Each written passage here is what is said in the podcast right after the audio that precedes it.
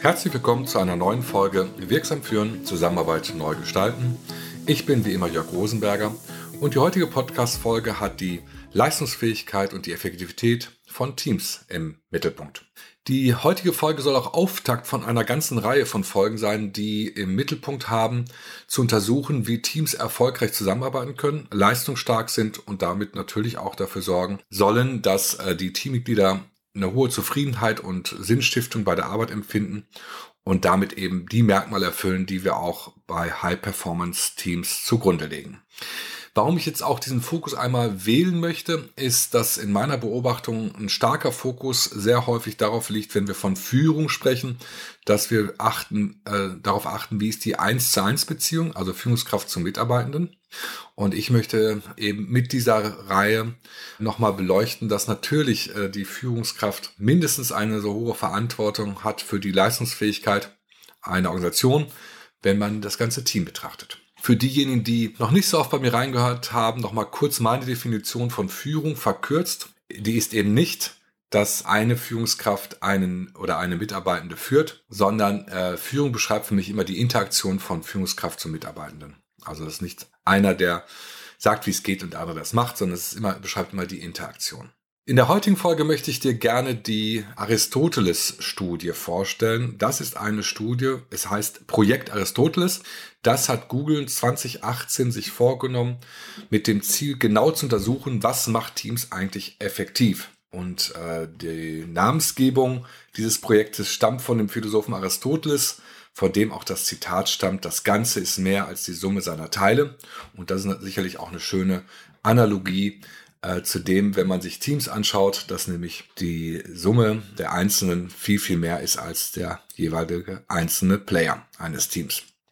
Übergeordnet über die, dieses Projekt und die Ergebnisse, die sich in fünf Punkten bündeln, ist eine Erkenntnis, nämlich dass äh, man relativ fest, äh, schnell festgestellt hat, dass es weniger davon abhängig ist, äh, welche Personen in einem Team sind, sondern viel, viel mehr äh, ist der Erfolg davon abhängig, in welcher Art und Weise die Betreffenden ihre Zusammenarbeit gestalten. Ich möchte an dieser Stelle auch noch einmal ausdrücklich betonen, wenn ich eine solche Studie vorstelle, dann habe ich natürlich nicht den Anspruch, dass das jetzt alles erklärend ist und dass das die Grundlage für alles ist. Und dann kommt möglicherweise in drei Podcast-Folgen später ein Statement von mir, was das möglicherweise in etwas anderes Licht rückt. Das finde ich ganz normal, denn ich habe eher den Wunsch und den Anspruch, dass ich äh, dir verschiedene Erkenntnisse vorstelle und ähm, dann kann natürlich jeder oder jede für sich selbst einmal rauskristallisieren, was für sie oder für ihn der richtige Bewertungsmaßstab und Beobachtungsfokus ist. Und da dienen natürlich auch verschiedene Ansätze zu.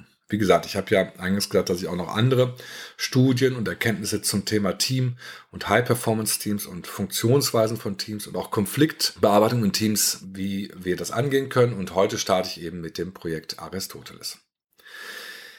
Die Ergebnisse sind äh, folgende. Und zwar, die äh, Untersuchung kommt zu dem Schluss, dass im Wesentlichen fünf Punkte, wie gesagt, dazu Ausschlag geben, dass Teams effektiv und erfolgreich sind. Und das erste ist das, der Aspekt der sogenannten psychologischen Sicherheit. Dieser Parameter beschreibt eben, wie gut fühle ich mich als Teammitglied aufgehoben. Habe ich Vertrauen? Kann ich mich öffnen? Öffnen sich andere mir? Und äh, fühle ich mich als Mensch ernst genommen? Einige von euch kennen vielleicht auch das Konzept der psychologischen Sicherheit, was weit über das hinausgeht, was ich jetzt beschrieben habe. Auch das werde ich in einer der folgenden Sendungen genauer beschreiben. Der zweite Punkt ist das Thema Zuverlässigkeit. Inwieweit fühlen sich alle Teammitglieder verpflichtet, pünktlich äh, und verantwortungsvoll ihre Aufgaben zu übernehmen und das in einer gewissen Zuverlässigkeit. Das scheint ein und ist laut der Studie ein wichtiger Punkt, dass ähm, Teams erfolgreich miteinander zusammenarbeiten können. Der dritte Punkt ist Struktur und Übersichtlichkeit. Die einzelnen Teammitglieder sollen sich im Klaren darüber sein, welche Erwartungen sie gestellt werden, wie sie diese erfüllen können und auch an welchen kurz- und langfristigen Ziele das Team gerade arbeitet. Also Struktur, Übersichtlichkeit, man könnte es auch Transparenz nennen, es spielt eine ganz wichtige Rolle, äh, damit die Teammitglieder erfolgreich sind. Der vierte Punkt wird diejenigen nicht wundern, die öfter bei mir reinhören, nämlich Sinn, also das Sinnstiftende.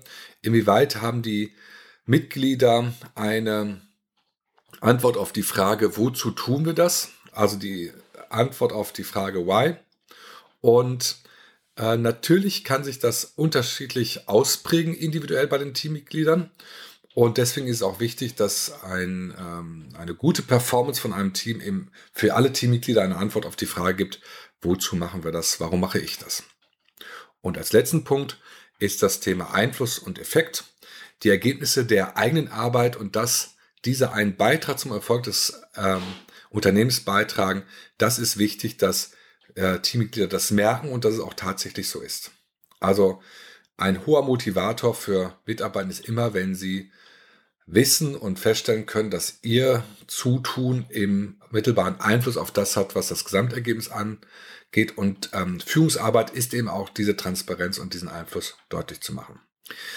Das sind die fünf Punkte und äh, was ich jetzt einfach äh, rein praktisch einmal denjenigen oder diejenigen anbieten möchte, die in ihrer Rolle als Führungskraft das hören, das doch wirklich mal äh, sich zugrunde zu legen, diese fünf Punkte und äh, möglicherweise erstmal für sich selbst zu reflektieren und vielleicht auch in den Diskurs mit seinem Team zu gehen und zu sagen, Mensch, wie seht ihr uns da eigentlich aufgestellt?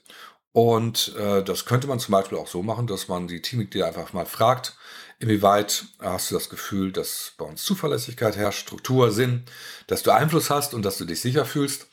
Und ich glaube, dann kommt man schon sehr gut mit den Leuten ins Gespräch und kann schon einen ersten Schritt machen, diese Punkte einmal zu überprüfen. Und es wird eben, wie eingangs schon beschrieben, in den folgenden äh, Folgen auch noch weitere solcher Ansätze geben, die auch dann immer einen hohen Anspruch genügen sollen, dass sie in der Praxis anwendbar sind, so dass Teamarbeit eben auch möglicherweise durch diese Tools ergänzt werden kann. Ich bedanke mich für dein Zuhören und äh, freue mich auf das nächste Wiederhören.